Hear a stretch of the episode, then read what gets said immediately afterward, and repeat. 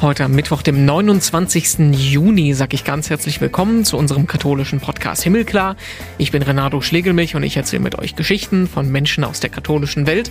Und heute ist das Eckbert Schlotmann. Mein Anliegen war jedoch immer auch, das mit der Spiritualität in Verbindung zu bringen. Also zu schauen, was hat das Watt, was hat das Meer, was hat die Weite mit meinem Leben zu tun. Er ist der erste Pfarrer, der jetzt in Urlaubszeiten, in Sommerurlaubszeiten Wattführungen anbietet.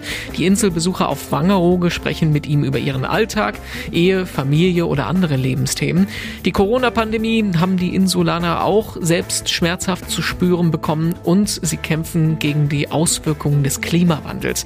Alles das können wir mit ihm gleich besprechen. Das Interview führt Katharina Geiger. Vorher gucken wir aber noch in die Schlagzeilen. Was hat sich getan in der katholischen Welt? Und da sehen wir Verheerendes, was die Kirchenaustritte angeht. Knapp 360.000 Menschen haben in Deutschland letztes Jahr die katholische Kirche verlassen. Das sind so viele wie noch nie. Am höchsten sind die Zahlen dabei in den Erzbistümern Hamburg und Berlin. Da liegen die zwischen zwei und drei Prozent aller Kirchenmitglieder. Das sind sogar noch mehr als in Köln oder in München es gewesen sind im letzten Jahr, wo wir ja die größten Schlagzeilen hatten. Es gibt aber auch gute Nachrichten aus Rom. Der Papst kann wieder laufen. Wir wissen, dass er seit Wochen im Rollstuhl sitzt wegen Knieproblemen. Jetzt, seit Sonntag, kann er so langsam wieder am Stock gehen. Einige hatten vermutet, dass er überhaupt nicht mehr aus dem Rollstuhl rauskommt. Schade ist dabei, dass er aber trotzdem die geplante Reise in den Kongo und den Südsudan absagen musste, der Anfang nächsten Monat stattfinden sollte. Das sollte ein großes politisches Zeichen sein, das schon seit Jahren in Planung war. Stattdessen schickt er jetzt einen Stellvertreter Stellvertreter hin. Und es gab letzten Freitag auch noch eine Entscheidung des Bundestages, die auch aus katholischer Sicht eine Rolle spielt. Nach jahrelangen Diskussionen wurde der Paragraph 219a des Strafgesetzbuches abgeschafft, der vereinfacht gesagt Werbung für Abtreibungen verbietet. Die katholische Kirche hat sich für den Erhalt des Paragraphen eingesetzt und statt der Abschaffung eine Überarbeitung gefordert. Die Bischofskonferenz bedauert diesen Schritt der Abschaffung und sagt, ihre Alternativlösung hätte aus Sicht der Kirche sowohl den Interessen der Frau Frauen als auch dem Schutz des ungeborenen Lebens geholfen. Heute spreche ich mit Pfarrer Eckbert Schlotmann. Er ist Pfarrer in St. Willehard auf Wangerooge seit 2015 und kommt aus dem Bistum Münster. 1998 hat er Station in einem Kapuzinerkloster gemacht, aber das fragen wir ihn jetzt selbst. Hallo, Pfarrer Schlotmann. Moin, nach Köln hin und dort, wo ihr alle und wo ihr sie alle sind. Von Wangerooge, von einer wunderbaren Insel, der einzigen Insel, die zum Bistum Münster gehört. Ein herzliches Willkommen. Wir sind im Sommer, das heißt für viele jetzt auch schon Sommerferien. Man freut sich auf den Urlaub, mal ein bisschen zu entspannen. Und für manche geht's natürlich auch ab auf die Insel, vielleicht auch zu Ihnen. Sie sind da Pfarrer und auch Urlaubsseelsorger.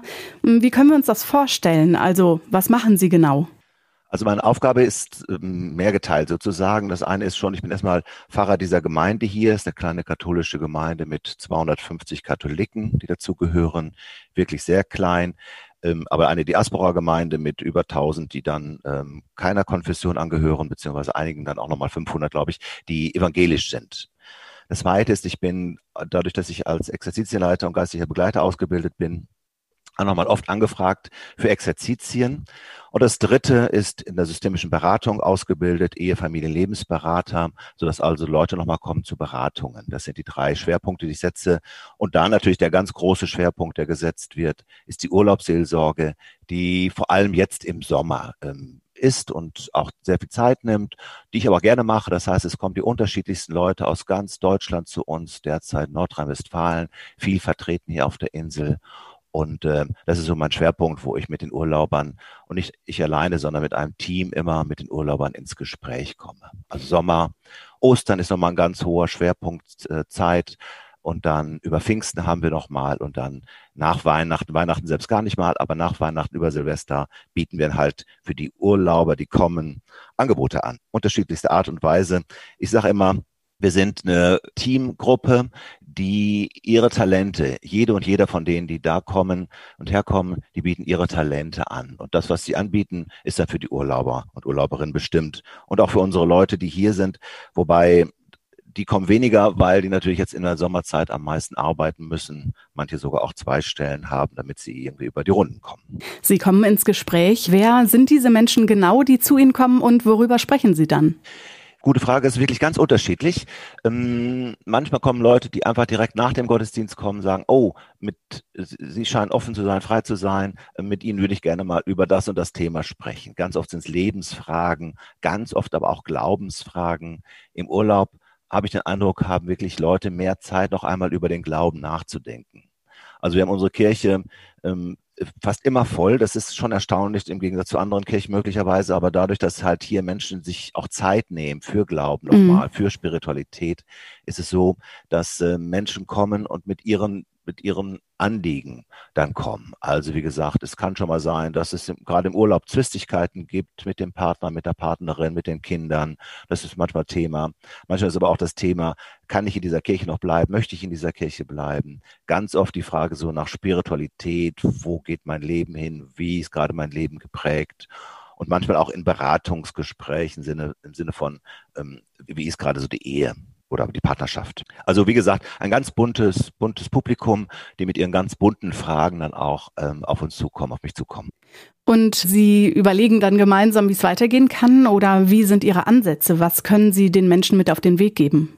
Genau, manchmal ist es so, dass es mehrere Gespräche gibt, gerade bei Exerzitien, wo ich dann jeden Tag mit den Leuten, die zu Exerzitien kommen, ein Gespräch führe und das ist dann sozusagen prozessorientiert. Also jeden Tag mit einem kleinen Impuls und dann schaue ich, was hat der letzte Tag gegeben, was ist dran für, für denjenigen, für diejenige, die dann hier in Exerzitien ist. Das ist eine, das ist wirklich so prozessorientiert. Menschen, die in Beratung kommen, die auch längere Zeit bleiben, ist ähnlich. Da würde ich auch mit denen auf das eigene Thema schauen. Also es ist ja immer wichtig, welches Anliegen die Menschen haben. Es gibt aber auch Menschen, die einfach sagen, oh, nach Wangerooge komme ich nur einmal, der Pfarrer scheint in Ordnung zu sein, also mit dem kann ich sprechen. Und die wissen, dass sie mich dann nachher nicht wiedersehen und können dann bestimmte Dinge einfach hier nochmal loslassen und zu so sagen, dann auch hier in der Weite oder in dem Meer dann, ähm, dann überlassen. Das Meer ist ein gutes Stichwort. Man hat nicht in jedem Urlaub ähm, die gleiche Möglichkeit, ob man jetzt in die Berge wandert oder auf der Insel die Zeit verbringt. Ähm, es gibt natürlich auch sehr viele Bilder, die man damit verbindet. Und Sie haben jetzt als erster Pfarrer sind Sie diplomierter Wattführer geworden. Da werden Sie auch spirituelle Touren anbieten, die durchs Meer führen oder ins Wattenmeer. Wie ist es gekommen, dass Sie Wattführer geworden sind?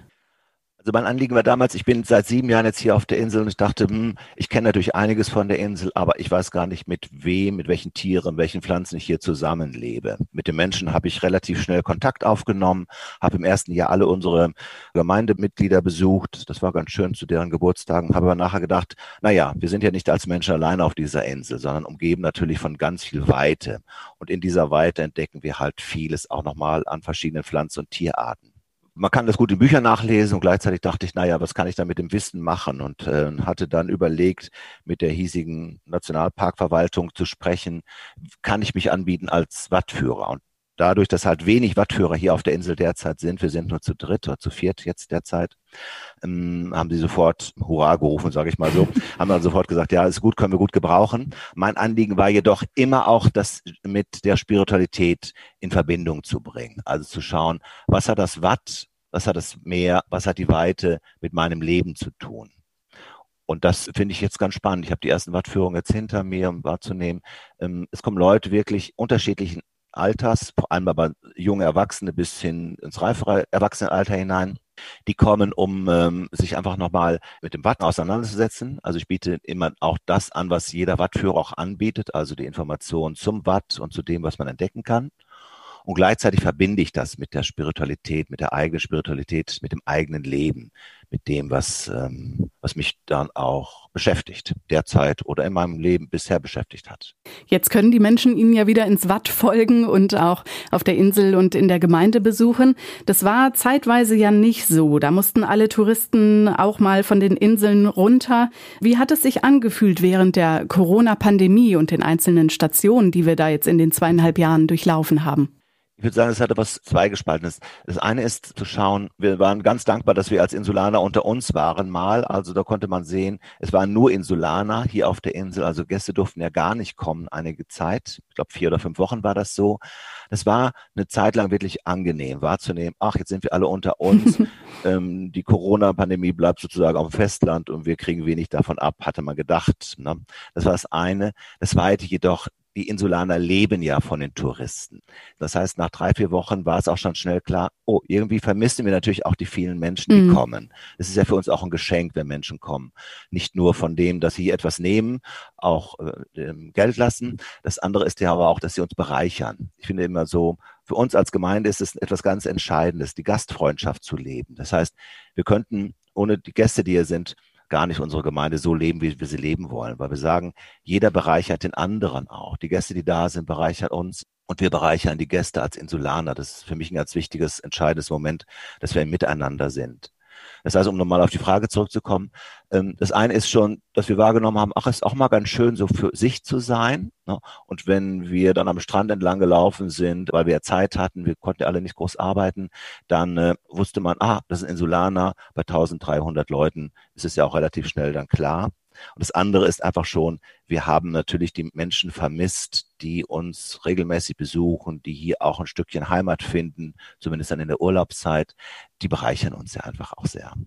Die Menschen, die dann für eine kurze Zeit Heimat finden, für Sie ist es jetzt ja schon länger eine Heimat.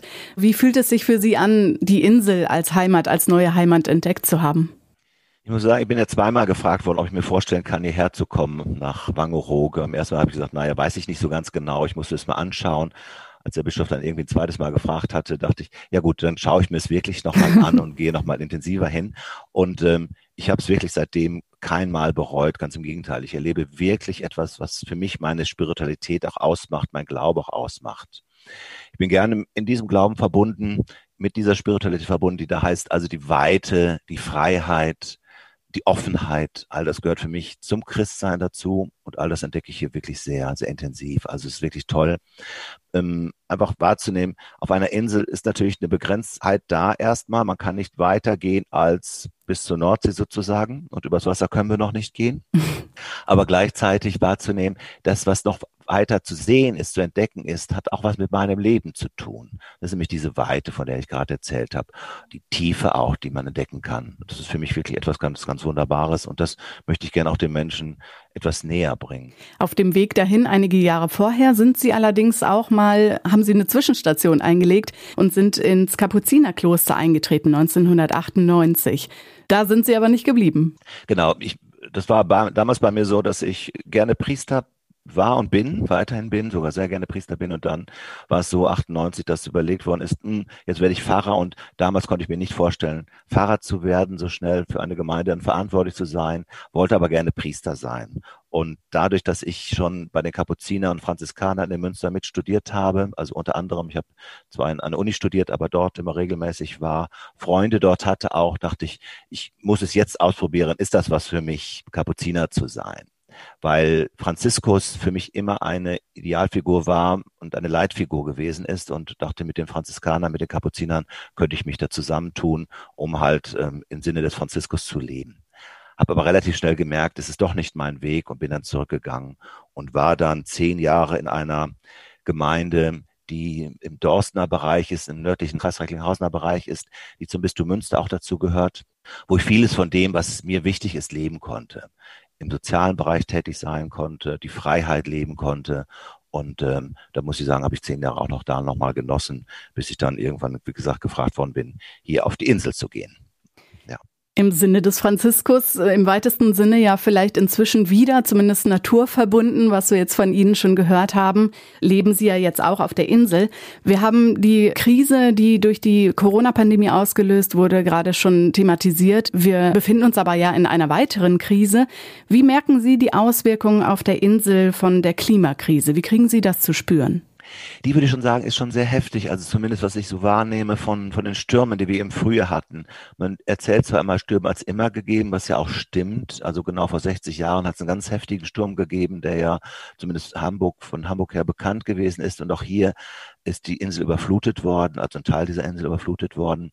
Aber jetzt dadurch, dass halt relativ schnell viele Stürme im Frühjahr gewesen sind oder im Winter gewesen sind, ähm, fällt es schon sehr stark auf. Diese Klimakatastrophe, würde ich schon so sagen, es ist schon nicht ohne, wo wir da wirklich auch als Insulaner schon auch die Sorge haben, wie kann das weitergehen? Zumal ja jedes Jahr auch äh, bei den anderen Stürmen auch, das hat es schon immer gegeben, letzten Jahr, Jahre und Jahrzehnte, der Sand sozusagen immer durch den Ostwind und durch die Stürme weggetrieben wird und weggepustet wird und immer wieder neu ähm, an den Sandstrand gebracht werden muss. Das kostet natürlich Unmassen, Unmassen an Geld, aber wenn das nicht passieren würde, würde die Insel entweder durchbrechen oder halt sozusagen darunter leiden, dass es keinen Strand gibt und damit würden natürlich auch keine Touristen mehr kommen. Und letztendlich wäre es auch so, wenn diese Insel nicht mehr existieren würde, wäre natürlich auch das Festland bedroht. Also Inseln sind ja gleichzeitig immer auch Schutz für das Festland hier vor Ort. Sehen Sie vielleicht auch uns Christen oder die Kirchen in der Verantwortung, noch ein bisschen mehr für unsere Schöpfung zu tun und gegen diese Klimakrise zu arbeiten? Das würde ich schon sagen. Also da bin ich schon auch nochmal so auf politischen Wege im Sinne von, da müssen wir schon auch als Christen wirklich mit anpacken, im Sinne, im guten Sinne des Wortes, dass wir sagen, was ist denn unser Anliegen, die Schöpfung im Blick nehmen und nicht nur einfach so im Blick nehmen, sondern auch etwas dafür tun. Wir haben in diesem Jahr das zum Thema auch gemacht für unsere Urlaubsseelsorge zum Thema Schöpfung und mehr bieten wir wirklich verschiedene Aktionen an, die das auch nochmal im Kleinen sozusagen dann äh, nochmal angehen. Im Sinne von, wir machen dann Müllsammelaktionen. Wir wollen mal aus einer Müllaktion Kunstwerk gestalten, um nochmal darauf aufmerksam zu machen, was ist denn das, was hier an Müll auch angeschwemmt wird. Und nicht nur von den großen Schiffen, die gegebenenfalls, was ich irgendwelche äh, welche Netze haben fallen lassen oder weggeworfen haben, sondern natürlich auch, ähm, es gibt auch immer mal Touristen, die ihre Zigarettenstummel liegen lassen. Dass wir das nochmal in den Blick nehmen, das, was da an, an Müll produziert wird, um diesen Müll in den Blick zu nehmen und zu sagen, wo können wir da auch diese Welt noch ein wenig mehr schützen die Welt und unsere Umwelt in den Blick zu nehmen. Das spricht ein Problem ja an. Wir hatten vorhin schon andere in den Blick genommen. Was gibt Ihnen bei all dem Hoffnung, Pfarrer Schlotmann? Also ich bin ja wirklich ein gläubiger Mensch, daher habe ich jetzt keine großen Sorgen oder keine großen Ängste. Hoffnung habe ich immer aus der Botschaft Jesu. Also da würde ich schon sagen, da bin ich wirklich so ähm, so geprägt, dass ich da kein zweifelnder Mensch bin. Natürlich gibt es auch Zweifel in meinem Leben, keine Frage, aber die Hoffnung überwiegt im Großen und Ganzen. Und ich habe die Hoffnung, dass ich immer noch viele Menschen sehe, die mit mir, mit uns als Gemeinde, mit uns, die wir Klima in Schutz nehmen wollen, die wir Schöpfung im Blick nehmen wollen, dass sie mit uns an einem Strick ziehen. Das ist meine große, meine große Hoffnung. Ich sehe, dass wir da nicht alleine sind, sondern wirklich umgeben sind von Freunden und Freundinnen, die da mit den Weg gehen. Danke, Pfarrer Schlotmann, für unser Gespräch. Gerne. Ich wünsche. Ein herzliches Willkommen allen, mal auf die Insel zu kommen. Freue mich auf ein Sehen dann. Ich wünsche Ihnen und allen in St. Willehard und überhaupt auf Wangerooge natürlich und auch denen, die Sie jetzt besuchen kommen, alles Gute und einen schönen Sommer. Dankeschön, Ihnen auch. Ja, das war unser Interview heute mit dem Pfarrer und Wattführer Eckbert Schlotmann auf Wangerooge. Ganz herzlichen Dank an ihn und an Katharina Geiger, die das Gespräch geführt hat. Mehr dazu zum Nachlesen gibt's auf domradio.de und auf katholisch.de und auf unserer Homepage himmelklar.de gibt's über 150 weitere Podcast-Folgen zum Anhören. Die nächste dann am kommenden Mittwoch. Bis dahin sage ich danke fürs Zuhören. Ich bin Renato Schlegelmilch und wünsche eine gute Woche.